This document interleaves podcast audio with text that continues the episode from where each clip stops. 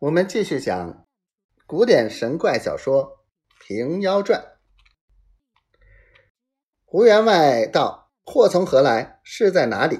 门公道：“外面中间这个谢库里火起。”员外和妈妈、永儿吃那一惊不小，都立下亭子来看时，果然好大火。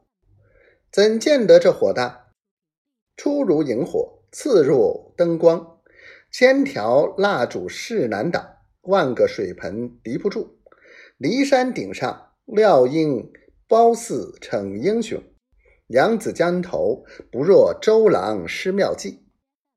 氤氲紫雾腾天起，闪烁红霞贯地来。楼房好似破灯笼，土库浑如铁炮仗。这火从谢库中起。沿入中堂内堂，若是一层层次第烧将入来，还好做准备。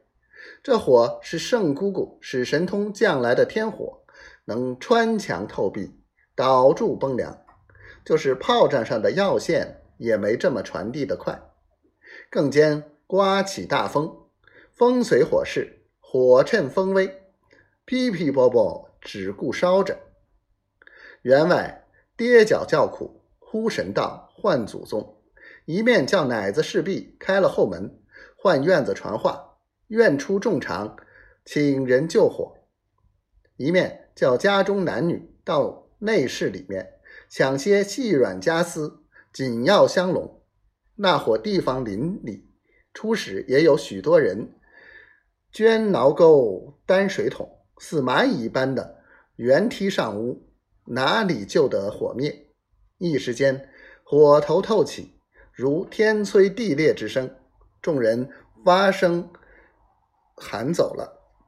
前后一周围房子，顷刻之间变作个烟团火块。男女们一个也进步不得。妈妈和勇儿慌得抱头而哭。员外见他母子悲切，倒去安慰他道。你两个且不要慌，便烧尽了，也穷我们下半世不得。哪时只见火焰腾腾，越冒越炽，整整烧了一夜。